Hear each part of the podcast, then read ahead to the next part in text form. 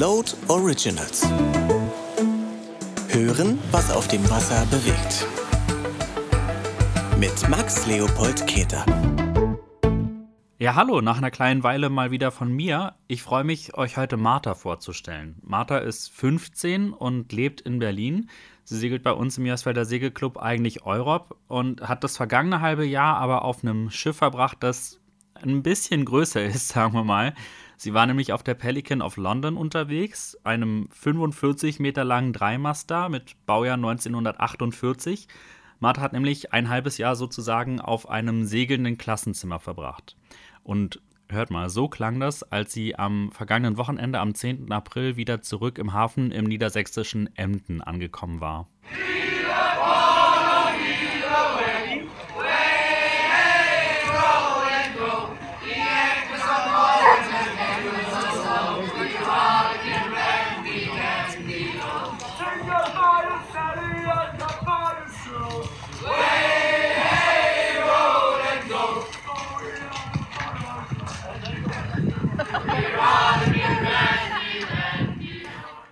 Und inzwischen ist sie wieder zurück in Berlin und ich freue mich sehr, dass sie uns jetzt ein bisschen von ihren Abenteuern berichten wird. Martha, erstmal willkommen zu Hause. Danke. Wie war das für dich, da wieder an Land zu kommen? War da großer Medienrummel? Man sieht sogar Fotos äh, irgendwie in der Tagesschau und im Spiegel von dir. Ähm, was war das denn für ein Gefühl, da erstmal wieder festen Boden unter den Füßen zu haben? Also wir dachten ja alle, es wird eher so ein bisschen schmal gehalten, dass da vielleicht unsere, also dass die Eltern vorfahren, uns abholen und wegfahren. Aber als wir dann auf diese Schleuse, also wir mussten durch eine Schleuse, um zum äh, Liegeplatz zu kommen. Und als wir darauf zufahren, sahen wir schon eine riesige Menschenmasse und dann haben wir unsere Eltern so richtig das erste Mal erkennen können, als wir alle oben auf den Masten standen und dann durch die Schleuse gefahren sind. Und ja, dann sind wir da angekommen und es war dann doch ein sehr tränenreicher Abschied und dann konnten wir endlich unsere Eltern umarmen, also sind nacheinander alle von Bord gegangen. Und ja, dann waren da halt noch ein paar äh, Leute von der Presse, die haben noch Fragen gestellt und ja, das war es dann eigentlich auch schon wieder mit dem Abschied so. Okay, aber spulen wir mal so ein bisschen zurück und gehen mal ganz an den Anfang. Wie bist du überhaupt drauf gekommen, da jetzt ein halbes Jahr auf einem Schiff um die Welt zu fahren, anstatt irgendwie, ich sag mal, ein normales Auslandshalbjahr zu machen, wie andere Leute das in der Schule machen? Was hat dich dazu gebracht, da auf so ein Schiff zu gehen und um die Welt zu segeln? Also von der Organisation Ocean College wusste ich erstmal nichts. Ich kannte zwei andere Organisationen dafür. Ähm, das waren deutsche Organisationen. Ocean College ist auch deutsch, aber halt auf dem englischen Schiff. Ähm, und irgendwie kannte ich das schon immer, weil ich ja relativ viel mit Segeln auch immer zu tun hatte. Aber äh, so wirklich in Betracht hatte ich das nie so gezogen, dass ich das mal machen will. Und ähm, meine Mutter hat auch häufiger mal gefragt, willst du das wirklich nicht machen? Willst du dich da nicht bewerben? Äh, ich meine immer so, nö, ist mir irgendwie nicht so das, was ich machen will. Und dann während Corona habe ich mich dann nochmal mit beschäftigt, mir wirklich die Websites dazu angeschaut und so. Es war dann ungefähr im Mai, die Bewerbungsfristen waren alle im Dezember so also ungefähr ausgelaufen. Ähm, ja, und dann habe ich gemerkt, dass ich das doch ganz toll fand. Und dann habe ich da einfach doch nochmal eine Bewerbung geschickt. Und ja, dann hatte ich, glaube ich, ein, zwei Tage später ein Bewerbungsgespräch und dann war ich dabei. Und ich hatte einfach die Motivation, weil ich wegen Corona schon so lange zu Hause saß, dann einfach nochmal rauskommen. Und ja, jetzt besonders bevor man Abi macht, ist das ja eigentlich nochmal ganz cool, was anderes als richtige Schule zu machen. Hm. Ähm, zu Corona kommen wir mal gleich noch. Das wird mit Sicherheit auch eine nicht unwesentliche Rolle gespielt haben bei eurer Reise da rund um die Welt. Aber vorher mal, du hast eben gesagt, es gibt noch zwei andere deutsche Organisationen und Ocean College ist zwar auch deutsch, aber ein englisches Schiff. Wer war denn da mit dir unterwegs? Waren das alles jetzt deutsche Schülerinnen und Schüler oder war das international besetzt?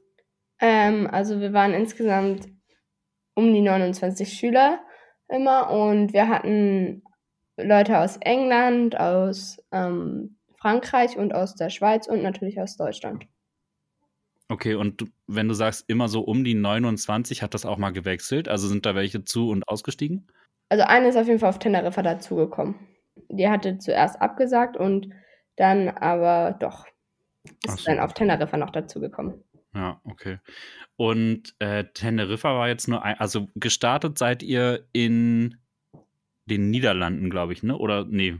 Das war der Plan, aber wegen Corona konnten wir dann in Amsterdam nicht losfahren. Dann sind wir irgendwie, glaube ich, eine Woche vorher, haben wir die Information bekommen, dass es in Niedersachsen losgeht, in Emden. Und wo seid ihr dann überall gewesen?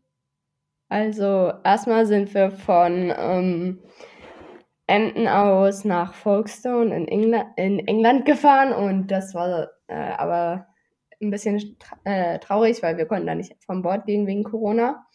Dann sind wir weitergefahren, runter nach Vigo in Spanien. Von dort aus ähm, nach Marin, das ist ein kleiner Ort in Spanien, der liegt ein bisschen nördlicher als Vigo. Und von dort aus dann runter nach Gibraltar, da waren wir ziemlich lange.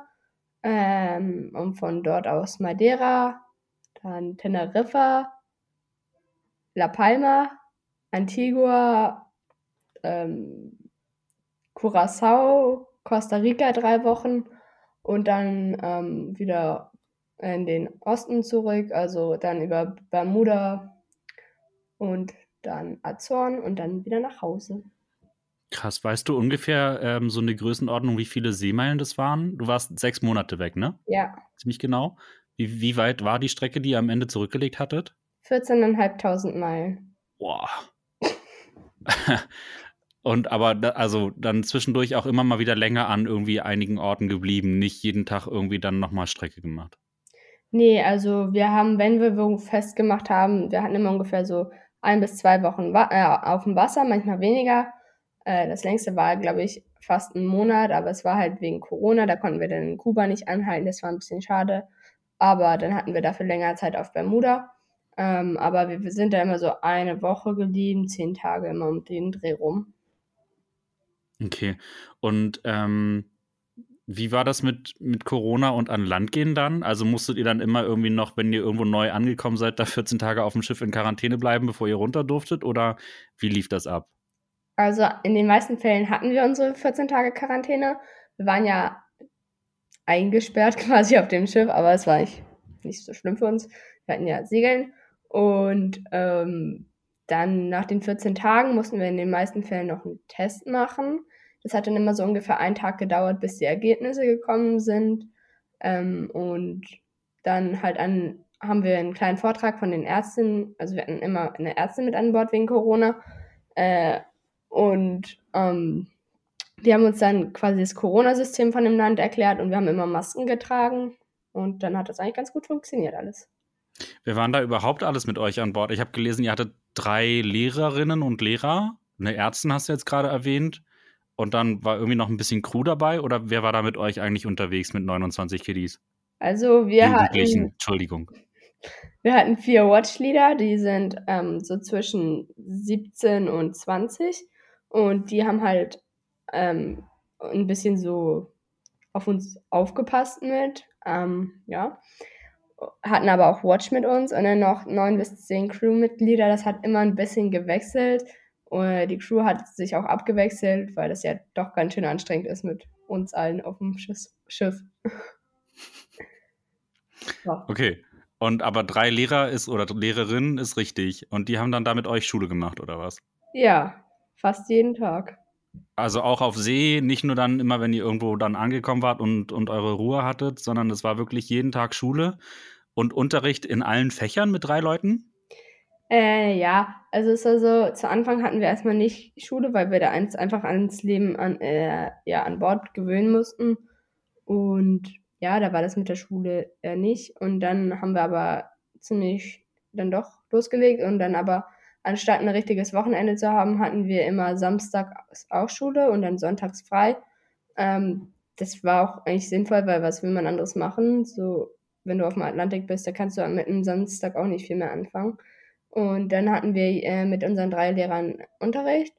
Ähm, die haben sich abgewechselt. Wir hatten jeden Tag vier Stunden lang Schule, das heißt zwei Stunden Frontalunterricht, wie man es aus der Schule kennt, und zwei Stunden Freiarbeit, in denen wir einfach Aufgaben von unserer Schule bearbeitet haben. Da konnten wir uns übers Schiff verteilen. Einige haben lieber draußen gearbeitet, andere lieber drin. Ähm, und dann konnten wir da einfach Aufgaben bearbeiten. Unsere Lehrer haben uns da dann beiseite gestanden und haben uns alles erklärt, was wir wissen wollten. Und dann haben sie äh, beim Unterricht hatten wir einige Fächer. Einige Fächer konnten nicht unterrichtet werden, weil die Lehrer einfach auch nicht alles machen konnten und weil es zeitlich auch nicht gepasst hätte. Aber ähm, wenn wir noch was wissen wollten, dann haben wir das einfach in der Freiarbeit gemacht. Also es ging eigentlich ganz gut mit der Schule. Okay, also das heißt aber, also warte mal, wart ihr, wart ihr alle aus der gleichen Klassenstufe? Also wart ihr alle gleich alt oder war das auch gemischt? Also im Alter war es zwischen 14 und 17, beziehungsweise nee, 18 Jahren. Und äh, in den Klassenstufen hatten wir einen aus der 9. Klasse, äh, ganz viele aus der 10. und einige aus der 11. Klasse. Okay, und die, eure Schule hat euch dann, oder haben eure Schulen haben euch dann ähm, auch nochmal direkt Aufgaben für euch mitgegeben und das war dann irgendwie so ein Mix mit Zeug, was die Lehrer an Bord mit euch gemacht haben und Aufgaben, die ihr von der Schule gekriegt habt, oder was? Äh, nee, nicht. Also man, die Schulen konnten uns was schicken, aber das hätten wir dann alleine bearbeiten müssen und halt in der Freiarbeit. Und die Lehrer hatten dort ähm, einen eigenen Lehrplan so ein bisschen. Wir hatten am Anfang einmal ein Treffen, da sind wir alle nacheinander zu den Lehrern gegangen, haben denen ein bisschen so gezeigt, unsere Schulbücher, was wir machen müssen. Dann haben sie daraus so ein bisschen was zusammengemischt, was wir lernen müssen. Und sonst haben sie uns halt die Sachen alleine erklärt. Unsere Lehrer, also einige von uns haben auch Klassenarbeiten an Bord geschrieben. Ich habe zum Beispiel meine MSA-Prüfung an Bord gemacht, also einmal gehalten. Ja. Ach, und wird die angerechnet? Also hast du da dann auch eine Note bekommen, die jetzt in dein MSA mit eingeht? Ähm, also ich muss sie hier, das ist von den Schulen abhängig, wenn die das anerkennen, dann geht's. Meine Schule sagt da, dass sie es nicht anerkennen, ich muss es hier nochmal halten, aber von anderen Berlinern, das wurde dann angenommen und die haben jetzt ihr MSA an Bord gemacht und wir haben dafür Noten gekriegt und. Okay, aber du musst jetzt nicht nochmal das, das Halbjahr oder das ganze Schuljahr wiederholen, sondern es war jetzt so wie bei anderen Leuten auch so ein Auslandshalbjahr. Und ja, du musst dann normal mit deiner Schule weiter. Ja, genau. Also ich muss gucken, wenn ich jetzt selbst beschließe, dass meine Leistungen mir nicht ausreichen, dann kann ich natürlich wiederholen. Aber grundsätzlich wäre es für mich durchaus möglich, jetzt einfach weiterzumachen. Cool.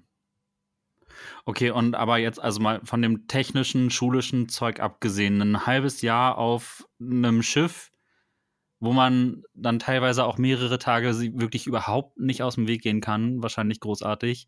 Seid ihr da schnell zu so einer großen Familie geworden oder ist man sich da auch furchtbar auf die Nerven gegangen oder wie hat sich das so gelebt in den Monaten jetzt für dich?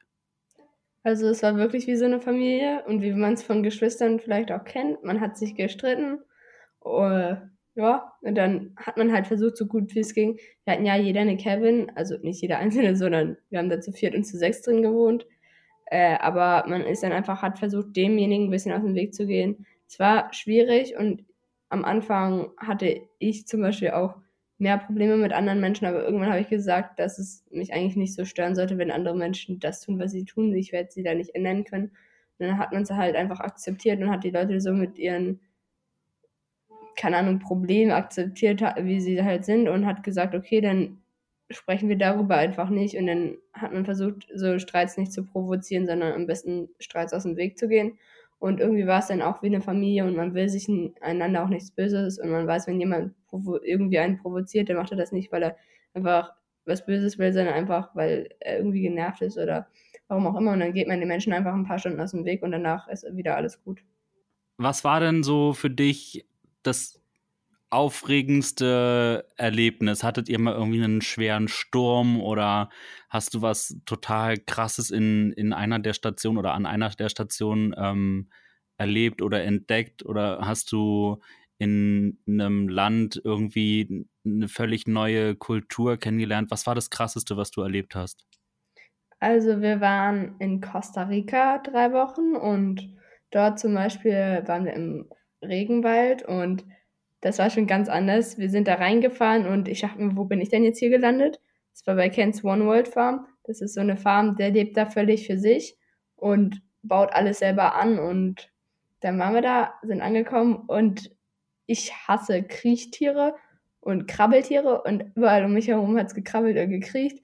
Ich, äh, es war mein persönlicher Horror eigentlich, aber wenn ich jetzt im Nachhinein dran denke, war es eigentlich doch ganz cool. Wir haben da zum Beispiel so ein Ritual, das für dort ziemlich bekannt ist, für die Stämme, die dort leben, ähm, durchgeführt. Das ist ein Schwitzhüttenritual. Da baut man aus Blättern und Zweigen eine Hütte und dann wird die mit einem Stein aufgeheizt, mit mehreren Steinen und dort drin sitzt man und dann wird quasi so eine Traumreise, so eine Art begangen. begangen. Und dann ähm, erzählt äh, der Führer von diesem äh, Ritual, das, äh, so eine Geschichte und man schwitzt einfach nur, sitzt da zusammen in dieser Hütte und danach geht man in einem kalten Fluss baden, mitten im Regenwald. Du hörst um dich herum nur diese Geräusche. Manchmal ist es, ist es komplett dunkel und du hörst und fühlst einfach nur. Und das war schon ziemlich cool. Und danach saßen wir dann alle in diesem Fluss zusammen und das war echt beeindruckend. Krass. Einfach da auch die Kultur dieser äh, indigenen Stämme zu treffen. Ja, das klingt echt wahnsinnig spannend. Und gab es irgendwann auch mal eine Situation, wo du dich überhaupt nicht wohlgefühlt hast auf dem Schiff? Gab es irgendwie mal einen, einen schweren Sturm, als ihr, ihr seid ja zweimal über den Atlantik gefahren, allein das stelle ich mir furchtbar aufregend vor. Ähm, Gab es da irgendwas, wo du dich mal nicht so wohl gefühlt hast? Ja, also manchmal so nach Costa Rica hatten wir ein kleines Tief an Bord, da ging es uns allen irgendwie nicht so gut, weil es war dann so, es geht jetzt wieder Richtung zu Hause und ja, wir fahren jetzt wieder in kältere Gebiete, als wir dann das erste Mal die Mustersachen wieder auspacken mussten und dick eingepackt auf der Wache gefroren haben. Das war schon krass. Und wir hatten zum Beispiel auch mal einen Mo Morgen bin ich aufgewacht und dann wurde mir gesagt, ja, wir können nicht mehr aufs Welldeck. Das ist so das Deck, wo wir uns immer aufhalten durften. Ähm, und das war dann schon so, uff, jetzt sind wir auch noch drinnen eingesperrt. Das war dann zum Glück auch relativ schnell wieder vorbei. Also wir konnten da wegen Wind und Welle nicht mehr aufs Welldeck, weil wir sonst rausgespielt werden konnten, würden, hätten keine Ahnung. ja, das war schon ziemlich krass. Ähm, fällt mir jetzt erst auf. Natürlich musstet ihr da auf dem Schiff dann auch so Aufgaben übernehmen und so weiter. Und äh, wenn du von Wache redest, hattet ihr auch Nachtwache und so? Also seid ihr da wirklich so auch als, als Matrosen mit tätig gewesen, neben der Schulzeit, die ihr da hattet? Also wir hatten ja jeden Tag vier Stunden Schule und daneben gab es halt noch vier Stunden Wache. Ähm, während, man, während der Schulzeit hatten wir quasi vier Stunden Wache, vier Stunden Schule. Und dann gab es eine Gruppe, die A-Gruppe zum Beispiel, die morgens Wache hatte und abends Schule. Dann gab es eine Wache, die von 0 bis 4 Wache hatte, eine, die von 4 bis 8 und die andere bis, von 8 bis 12.30 Uhr. Und dann hat sich das abgewechselt, wer morgens und äh, abends dran ist. Und ja, dann hatte man halt in der Nacht Wache und ab 14 Uhr zum Beispiel Schule. Krass. Das ja. ist aber dann irgendwie so wahrscheinlich nach ein paar Wochen auch anstrengend, oder? Wenn man da dann auch mal mitten in der Nacht dann noch irgendwie auf dem, auf dem Schiff aktiv ist und dann irgendwie tagsüber nochmal so halb schläft und dann wieder Schule hat und dann wieder so halb schläft und dann wieder Nachtwache schieben muss. Ja, das ist schon nicht ganz angenehm. Vor allem so jetzt in den letzten Wochen, da war es halt so, man wollte eigentlich nur noch nach Hause, weil es kalt war also wir haben es zwar total genossen, dass wir da alle zusammen waren und so, aber es war so kalt, man hat sich einfach nur danach gesehen, eine Heizung zu haben oder so, weil wir können nicht gleichzeitig, also es ging halt mit einer Heizung an Bord nicht so wirklich. Ähm, und das war schon manchmal ziemlich anstrengend mit der Wache, aber man hat sich halt, es hat jede Woche, äh, Woche gewechselt, wann man Wache hatte, welche Wache man hatte. Und ähm, man hat dann halt immer so einen Schlafrhythmus eingeführt und dann hat es eigentlich auch immer ganz gut funktioniert. Also es ist halt dann wie der normale Alltag, dass du von 16 bis 20 Uhr schläfst abends und dann von 0 bis 4 wach bist oder so. Hm. Je länger du erzählst, desto mehr fällt mir auf, dass ich überhaupt keine Vorstellung von diesem äh, Leben auf dem Schiff habe, weil also klar, wenn man irgendwie so, so im Urlaub mal unterwegs ist, eine Woche oder zwei, dann kauft man halt vorher ein und dann liegt man abends im Hafen und hat da Landstrom und kann irgendwie heizen oder ähm, macht mal den Motor an, wenn es kalt ist oder so und hat so eine, eine Dieselheizung. Aber ähm, gerade wenn ihr dann irgendwie mehrere Wochen unterwegs seid, wie läuft das überhaupt ab? Also habt ihr dann irgendwann immer nur noch das Gleiche gegessen, was sich irgendwie lange gehalten hat in Dosen. Und äh, du hast eben schon gesagt, man konnte nicht einfach so heizen. Wie, ähm, ich stelle gerade fest, ich habe überhaupt keine Ahnung, wie man da überhaupt mehr als so eine Woche mal überlebt auf einem Schiff. Also, verstehst du, wie ich meine? So, ja. ich fühle mich gerade richtig krass naiv, ähm, weil ich mir darüber noch nie Gedanken gemacht habe. Es war halt so, ich hatte das Bild von dem Schiff und da äh, waren halt so ein paar Hanseln drauf, ein paar junge Leute und ein paar äh, Erwachsene und ja, dann wurde da halt Schule gemacht und gesegelt. Aber was da alles dahinter steckt, ja, also hast du davon viel mitbekommen, wie viel Aufwand das ist oder hat es einfach so funktioniert, als ob ihr Hauselfen an Bord habt? Nein, absolut nicht. Also wir haben da schon ziemlich viel. Klar, wir wussten, dass unsere Crew noch mehr arbeitet als wir, aber wir haben zum Beispiel, wenn es an, also am Anfang hatten wir noch Obst und alles an Bord Und dann, während, äh, wir können jetzt einfach mal als Beispiel den Atlantic Crossing nehmen. Da fährt man los, hat Obst an Bord, Essen an Bord, ganz viel Vielfalt gibt es da noch. So, man isst halt das, was es gerade so gibt, würde auch zu Hause geben würde. So, keine Ahnung, Lasagne isst du, dann haben wir irgendwas mit Gemüseauflauf oder so, alles sowas. Und dann merkt man immer, je weiter man kommt, desto weniger Vielfalt gibt es im Essen und irgendwann am Ende des Atlantic Crossing äh, isst man dann nur noch Reis und Pasta im Wechselrhythmus. Und wenn man Glück hat, gibt es auch mal Hähnchen oder ein bisschen Fleisch dazu. Und ja, das war's dann auch wieder mit Essen so. Wir haben manchmal, wir hatten immer riesige Keksboxen, das war auch so eine Sache. Bei uns an Bord war die Währung Schokolade. Äh, mit Schokolade konnte man mehr ausrichten als mit Geld, weil das einfach heilig war. Wenn man mal ein Stück Schokolade gekriegt hat, das war schon was Tolles. Und an einen Moment erinnere ich mich auch noch ganz besonders, da waren wir nach unserem ersten ähm, Atlantic Crossing dann in Antigua angekommen und dann hatten wir unsere Food äh, Storage, also das ganze Essen, was angekommen ist da am Schiff, das kommt dann in so großen Tüten an und das wird dann durch so eine Luke runter in den ähm, Dry Store, das ist der Raum, wo das Essen verstaut, äh, verstaut wird, äh, wurde es dann einge haben wir das da einfach reingetragen und verstaut. Und dann hat unsere Köchin uns eine Schale voller Obst rausgestellt. Und wir saßen da erstmal alle und waren total glücklich, dass wir wieder einen Apfel essen konnten. Also es gab okay. zum Beispiel die Regel dann einen Apfel pro Tag und das war schon echt was Tolles. Und Orangen und so. In der Karibik gab es dann generell frisches Obst und das war schon echt cool. Mhm. Gibt es da was, was du jetzt ähm, viel lieber isst als vorher? Oder gibt es auch irgendwas, was du jetzt überhaupt nicht? Also kannst du jetzt eigentlich noch Reis und Nudeln sehen oder hast du da jetzt irgendwie für das nächste halbe Jahr erstmal genug von? Also Kartoffeln. Es gab auch ganz oft Kartoffeln, so Kartoffeln in jeder Variante.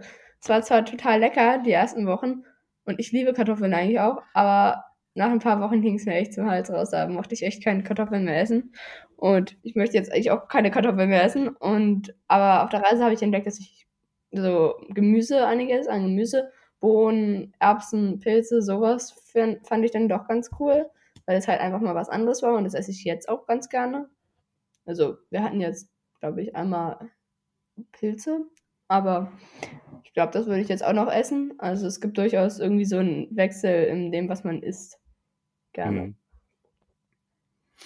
Was würdest du sagen, ist das Allerwichtigste, jetzt egal, ob das jetzt schulisch ist oder als Lebenserfahrung oder als ähm, einen Ort, den du entdeckt hast, was ist das Allerwichtigste von der Reise, was du mitnimmst und nie wieder vergessen wirst? Einfach, wie das ist, wenn man in einer Gruppe zusammenarbeitet, wie das ist, wenn man so eine Gruppe aus vielen Jugendlichen um sich herum hat und weiß, dass man sich auf die verlassen kann. Und einfach diese Gemeinschaft, dass man, wenn man es wirklich will, zusammen und wenn man muss, dass man sich eigentlich auf die Leute verlassen kann. Das war schon echt ein tolles Gefühl. Und generell, dass wenn man auf die Leute äh, zugeht, zum Beispiel, ich hatte am Anfang auch ziemlich Vorurteile für, äh, zu den anderen. Und dann habe ich festgestellt, dass auch die Leute, von denen ich am Anfang gedacht hätte, dass ich sie komisch finden würde, eigentlich total nette Menschen sind. Und vielleicht einfach, dass man manchmal Sachen einfach so angehen sollte und nicht irgendwie mit Vorurteilen darüber denken sollte. Okay, krass. Also, ähm, ich höre da so auf jeden Fall raus, dass du trotz anfänglicher Skepsis dann doch, als du da auf dem Schiff angekommen warst, das jetzt auf jeden Fall nochmal machen würdest oder jedem anderen auch empfehlen würdest? Also wenn ich könnte, würde ich morgen wieder zurück auf die Pelican gehen. Mit allen anderen zusammen. Wegen der Leute oder wegen, wegen der Reise? Wegen dem Gesamten. Also wegen den Orten, die man sieht, wegen den Leuten.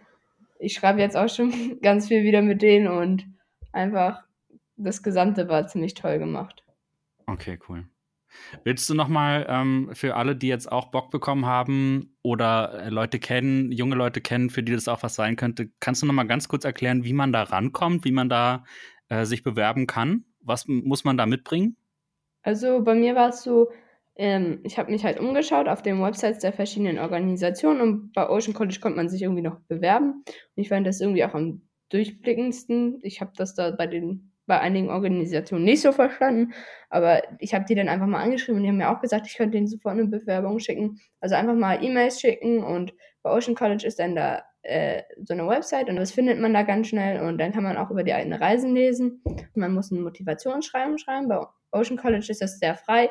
Du kannst es schreiben, wie du willst. Ich habe das in Form einer Geschichte geschrieben äh, über mein Leben, so ein bisschen erklären, was man gemacht hat, welche Erfahrungen man hat. Man muss keine seglerischen Erfahrungen mitbringen Das war auch ganz gut. Es gab ganz viele, die noch nie segeln waren vor oder noch nie auf dem Schiff waren. Und äh, sonst musst du halt einfach schreiben, was dich, warum sollten sie dich mitnehmen, was macht dich besonders, warum passt du auf dieses Schiff. Und dann schickst du es einfach ab und dann hat der Johann, das ist der, der, der das alles für uns gemanagt hat, ähm, hat mich angerufen, beziehungsweise meine Mutter, meine Mutter, und dann haben wir einen Termin abgeklärt und dann hat er uns das alles nochmal erklärt in seinem Büro.